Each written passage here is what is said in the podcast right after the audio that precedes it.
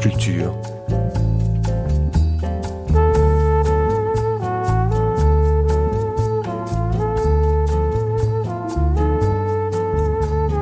Culture. La nuit, une mémoire radiophonique.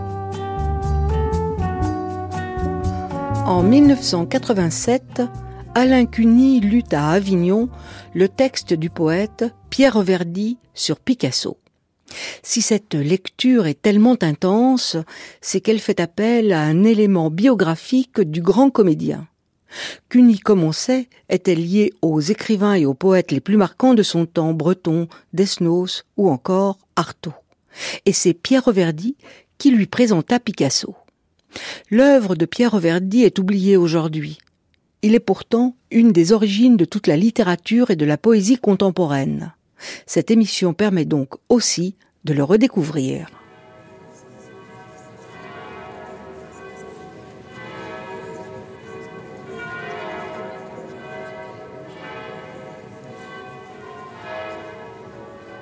Texte nu.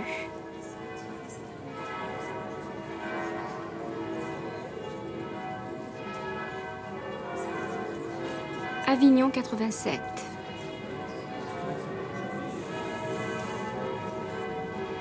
Cloître du Palais Vieux.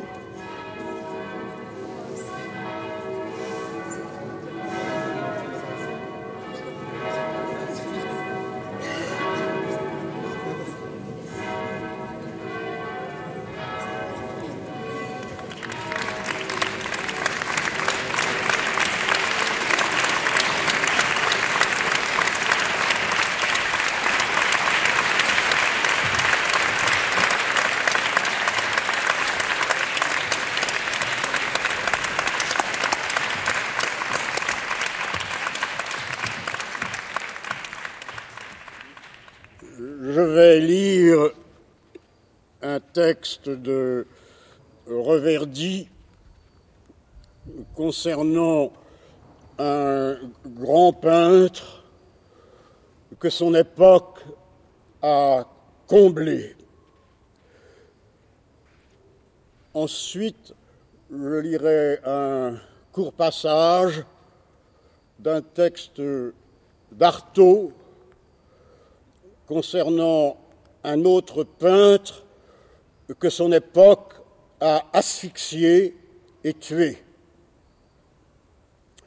Entre les deux textes, euh, je prendrai quelques poèmes de Reverdy, poèmes écrits probablement à Solesmes, où il était allé dans l'intention d'entrer chez les bénédictins, sa femme, car il était marié, devant entrer dans le couvent voisin des bénédictines. Il est parti. Je ne sais pas au bout de combien de temps. A-t-il été oblat? En tout cas, il est parti. Il n'a pas supporté la compagnie des moines. Il a acheté une petite maison à côté de l'abbaye où il a vécu jusqu'à sa mort. Il est mort là-bas. Il n'y avait personne à ses obsèques d'autre que un moine qui était resté son ami, le père Agache et euh, quelques paysans de Solesmes, un de mes camarades et moi, car j'avais été prévenu par Bazaine et qui avait été immédiatement prévenu par Braque, qui avait su très vite la mort de Reverdy. Un autre grand poète, écrivain français, a voulu aussi entrer au couvent, vous le savez, c'est Claudel, et Claudel, lui, n'est pas parti du couvent de Ligugé, mais il a été prié d'en sortir. Le prieur n'a pas estimé qu'il pourrait devenir un bon moine. Donc Reverdy, de son côté, est parti sur sa propre décision de Solem, car son ambition était de devenir un homme, même pas un grand poète, secondairement un grand poète, mais il n'a toujours voulu essentiellement que devenir l'homme qu'il n'était pas. Il a toujours travaillé sur lui-même, alors que Claudel, qui n'a pas pu, qui n'a pas été autorisé à rester à Ligugé, ne visait pas un niveau humain, mais recherchait simplement la sainteté. On connaît son œuvre. Maintenant, je vais vous lire ce texte de Reverdy. Solidarité du génie et du nain. Rien, absolument rien, ne restait du monde après le terrifiant, le magnifique orage qui venait juste de dévaster le jour pendant des heures, des heures qui pouvaient compter pour des siècles.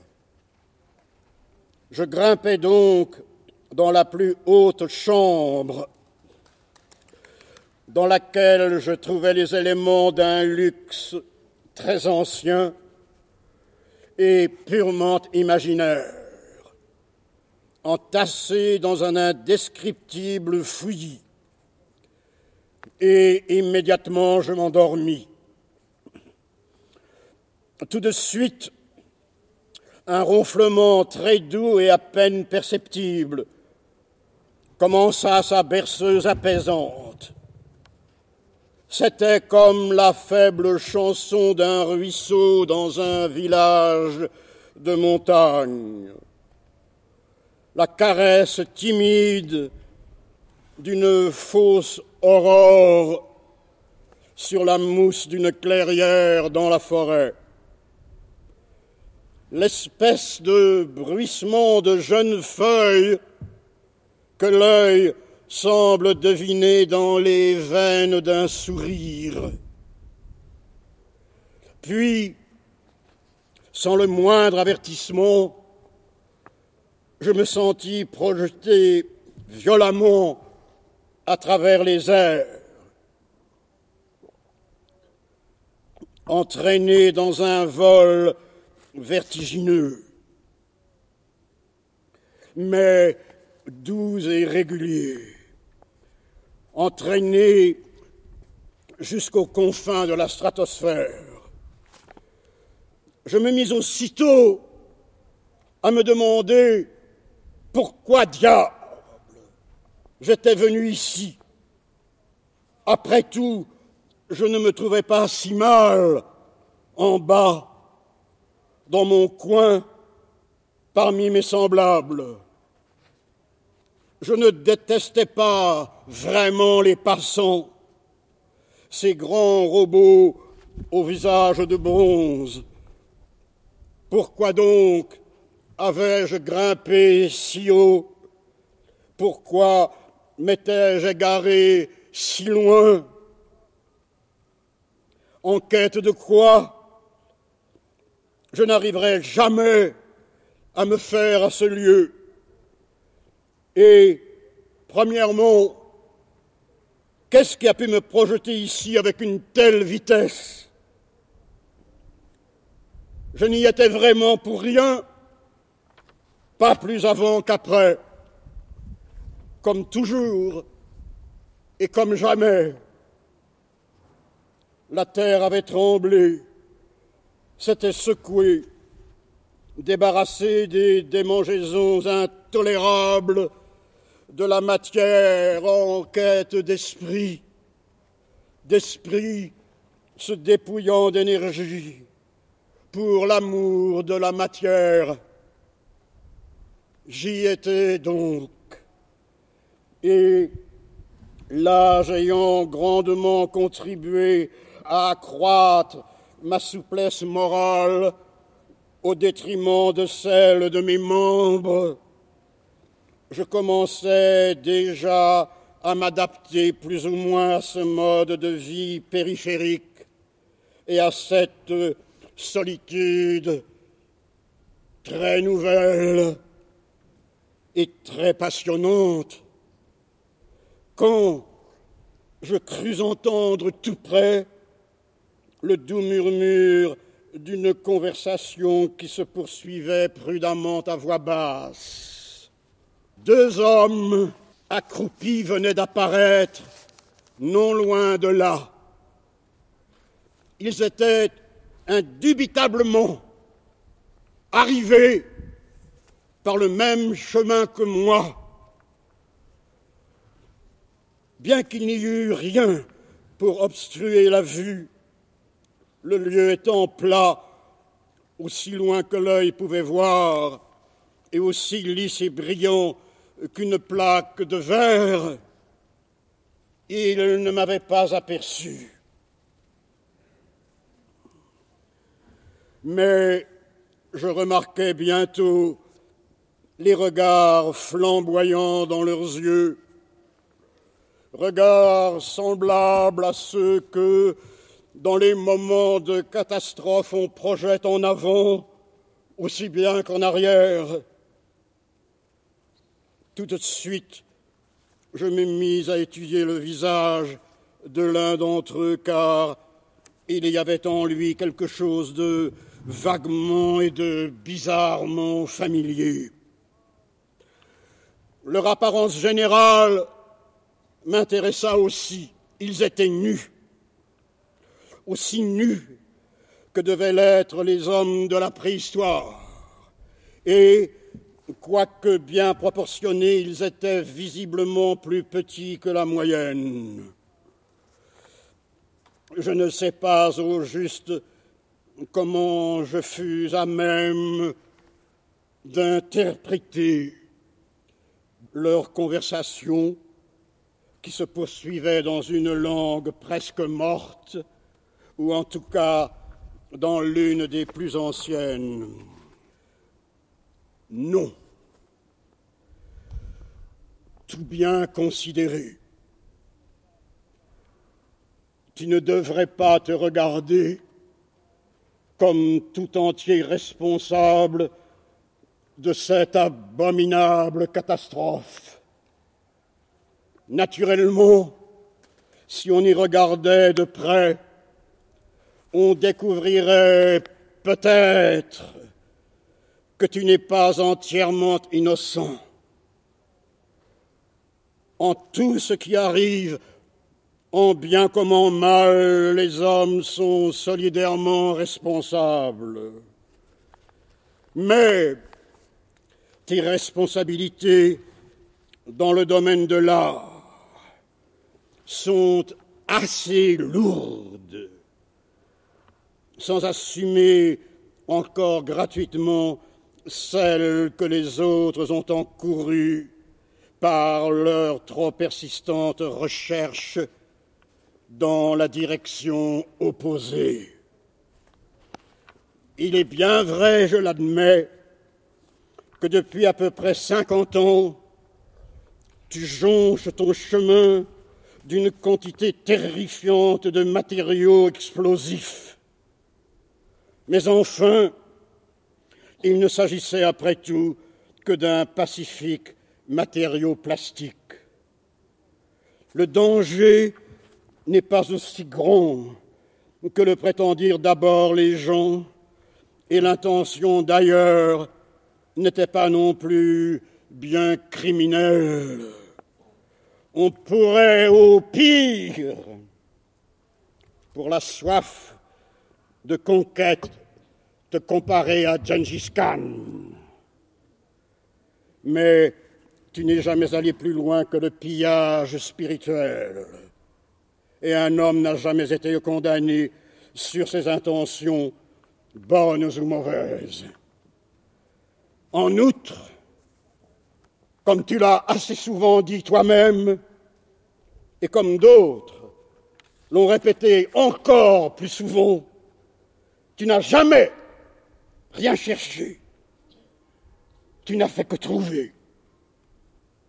Tout le contraire de ce que font les savants, cherchant, toujours cherchant. Cherchant quoi?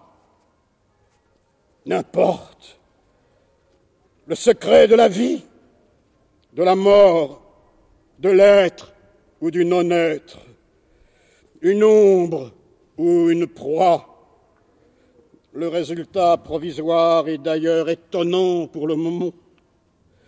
Il le sera encore plus quand il n'y aura plus rien qui étonnera personne.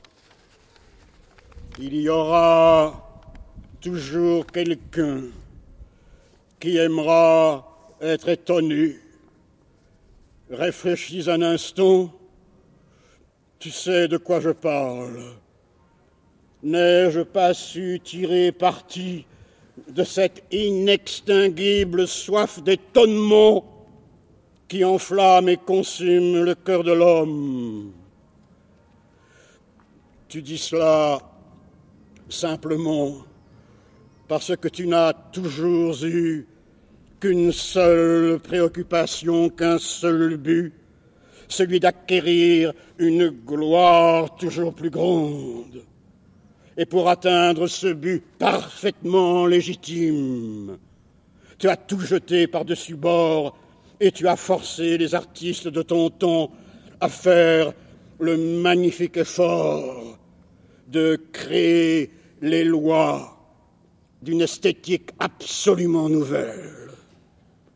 Tu as introduit comme un virus un nouveau tourment dans l'âme humaine. Qu'y avait-il d'autre à faire qui ont valu la peine dans ce monde mal fait et prédisposé au mal?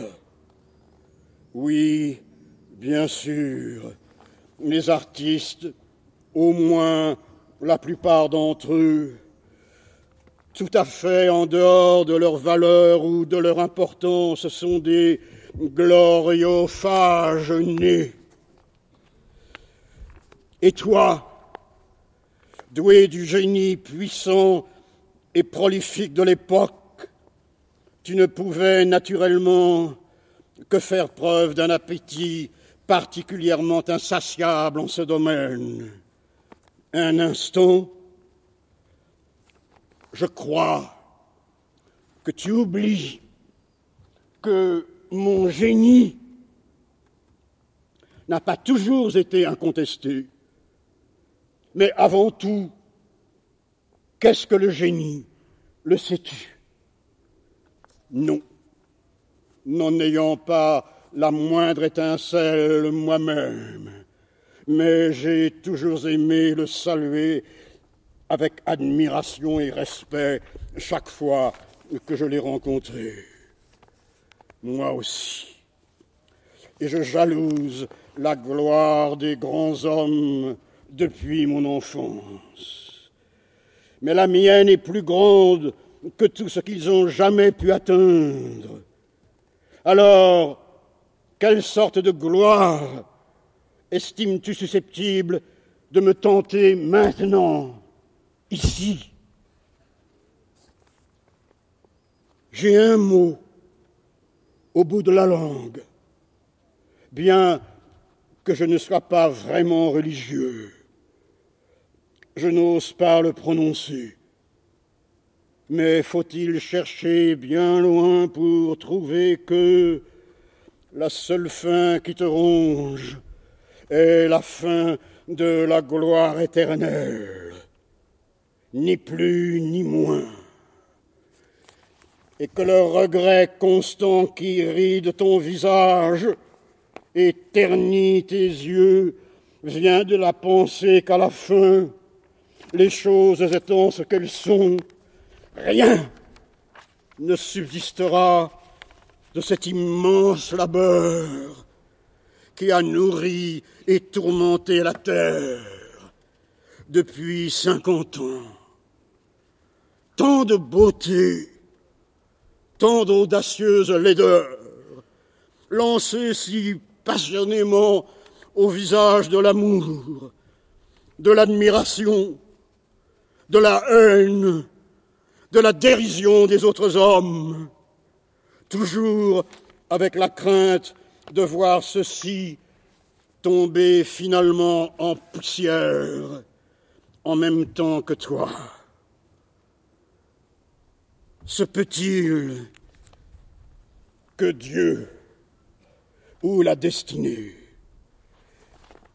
ait mis tant de génie dans la tête de certains hommes seulement pour le laisser sombrer devant cet obstacle final. Oh Mais le génie n'est pas du tout ce que les gens pensent.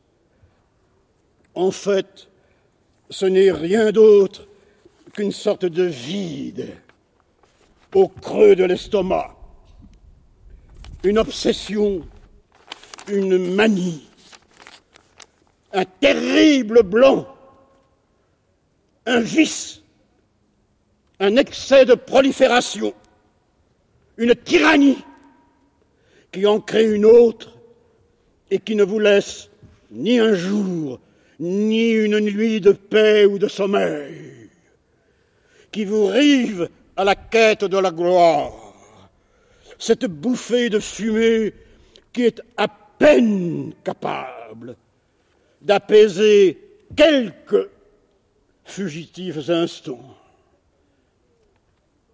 La terrible douleur lancinante de l'ambition, tyrannisée par l'ambition inexorable, l'homme de génie est l'homme qui, à son tour, se trouve royalement pourvu de moyens de tyranniser les autres.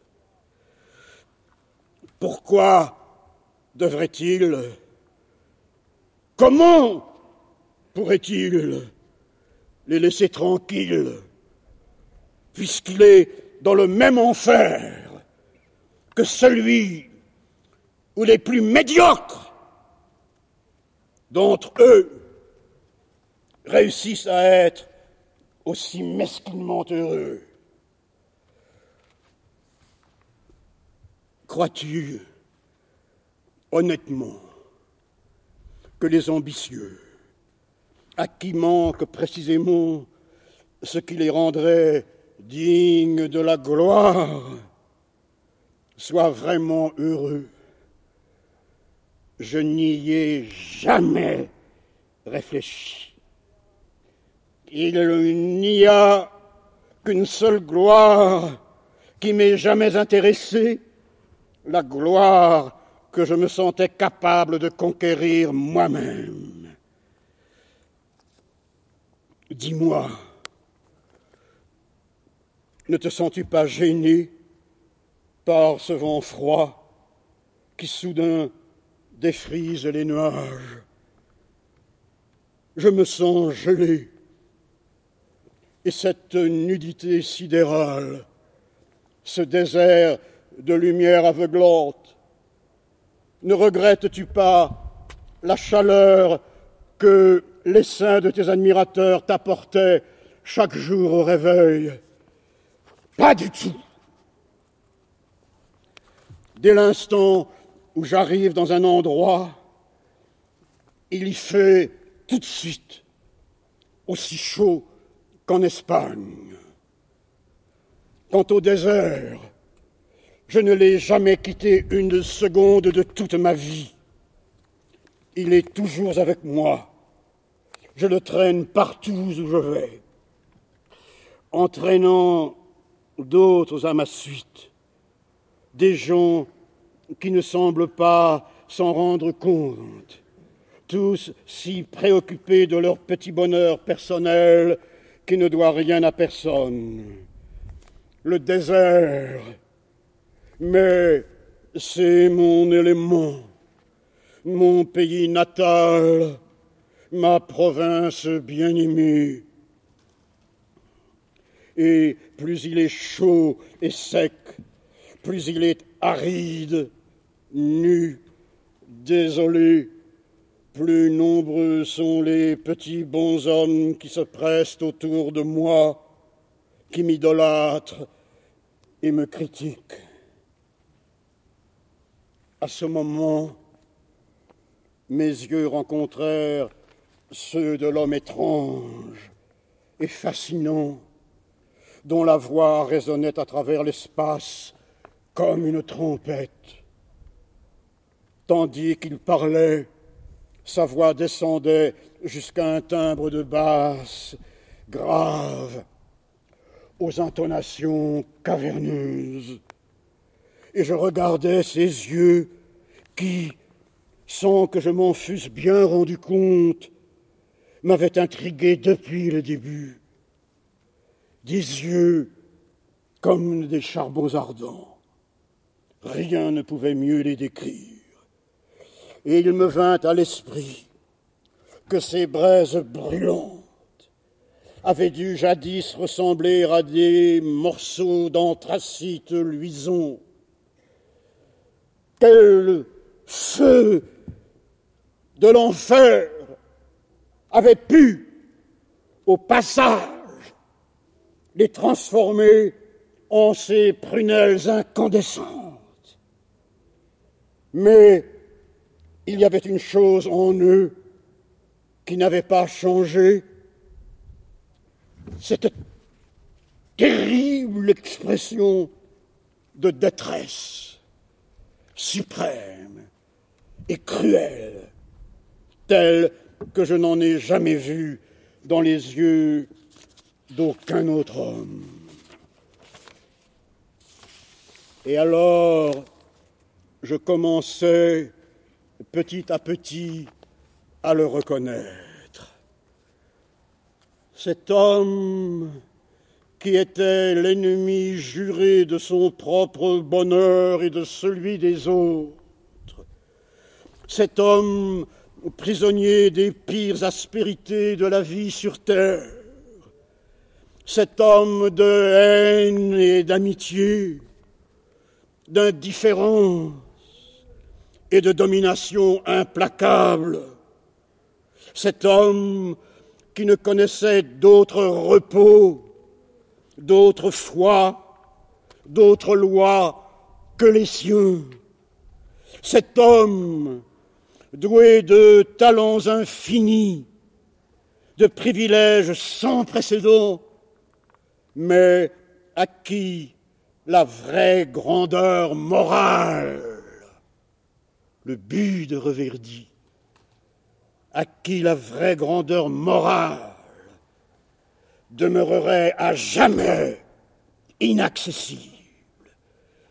Cet homme consumé par la conscience aveuglante de sa propre et irrémédiable petitesse, peindre, peindre, peindre, et le monde pouvait sombrer,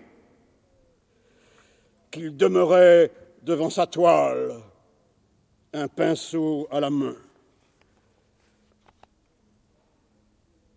Personne ne sait, personne ne prend le temps de se demander quel doit être le prix de ce charisme exorbitant, dévolu à si peu d'élus à la naissance.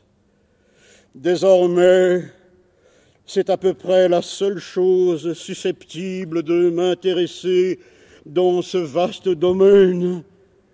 Et ces yeux cruels, source de malheur sans fin, de désastres et de sombres lumières d'insatisfaction et d'inquiétude inapaisable révèle clairement quelle est la rançon du génie.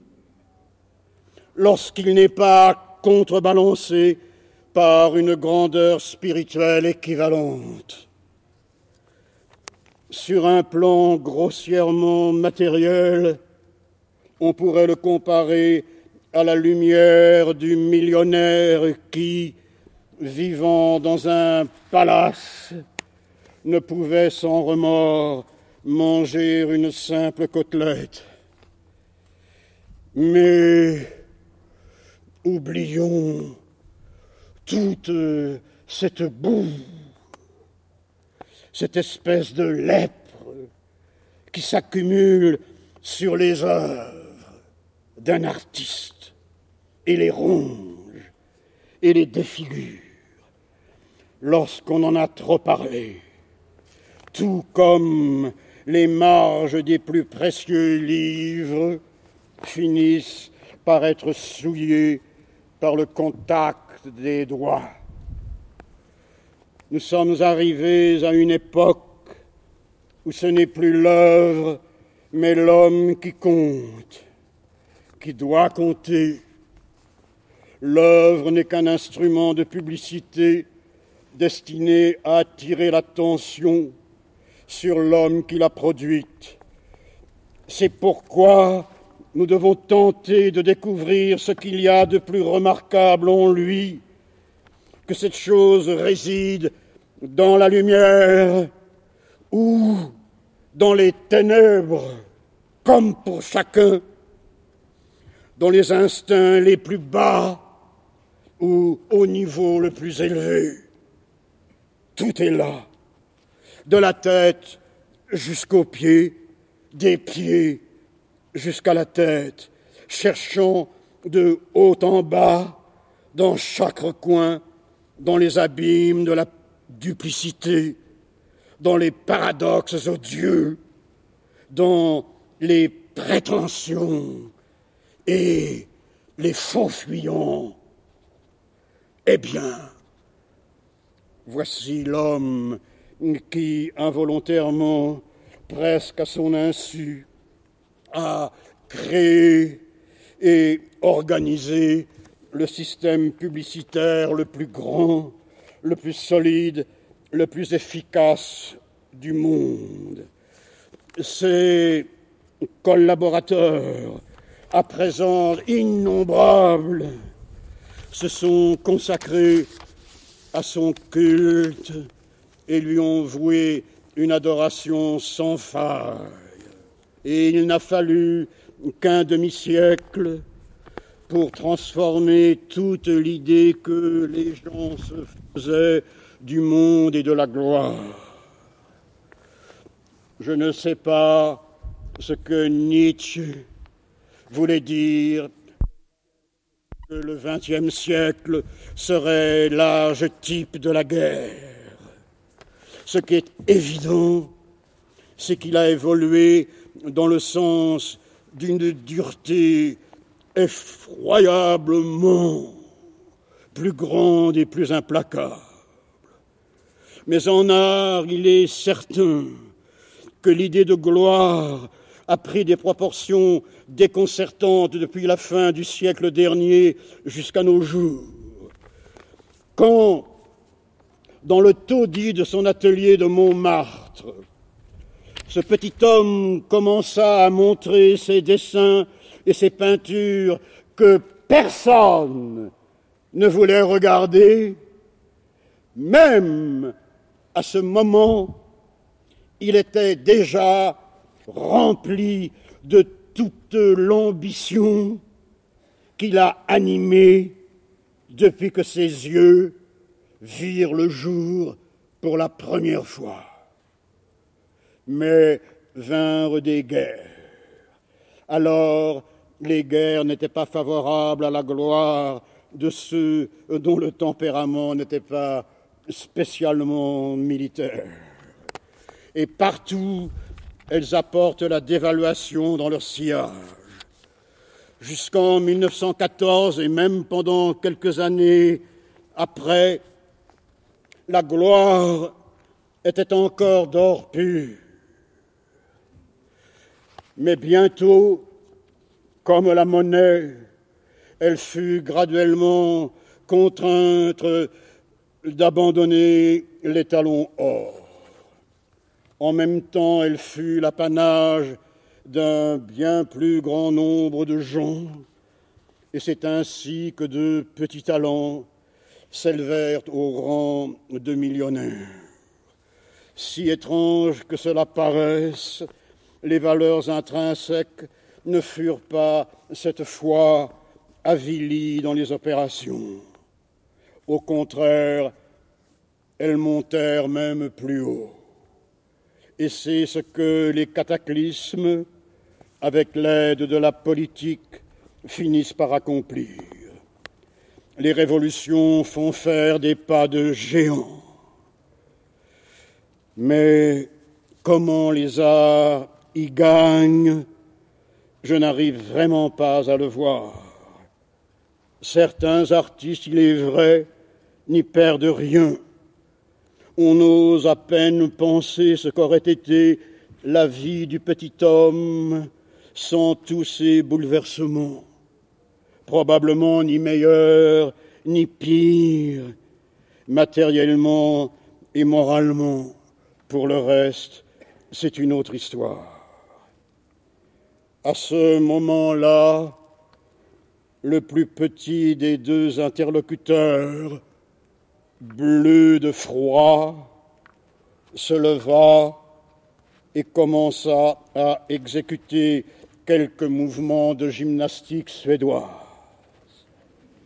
J'allais vers eux et leur dis que j'allais essayer de redescendre sur la terre, laquelle était après tout plus confortable que ces confins glacés de l'atmosphère et était maintenant tout à fait aseptisée vu qu'elle avait été si bien stérilisée. Je leur demandais s'ils voulaient bien descendre avec moi. Ce fut alors que, parlant pour la première fois en somme, le génie tutélaire de Picasso répondit de cette belle voix rauque qui a si souvent troublé et charmé mon oreille. Non, je me trouve très bien ici. Et étant ici, pourquoi bougerais-je? Pourquoi regarderais-je ailleurs Où que je sois, ma tête est toujours pleine d'idées. Mais, puisque tu descends, tu pourrais m'envoyer des pinceaux, des toiles et de la couleur. Il y a encore beaucoup à faire dans cette partie de l'univers. Alors le nain n'ayant plus maintenant que sa peau comme une figue séchée, tuée, c'est ce que j'ai toujours dit. Picasso n'a jamais eu le moindre doute et ne s'est jamais trompé. Mais attends un peu, là où il aura une liberté absolue, il va faire naître un autre nouveau monde tout entier de sa création, là où on pourra vivre enfin dans le calme et le confort parfait.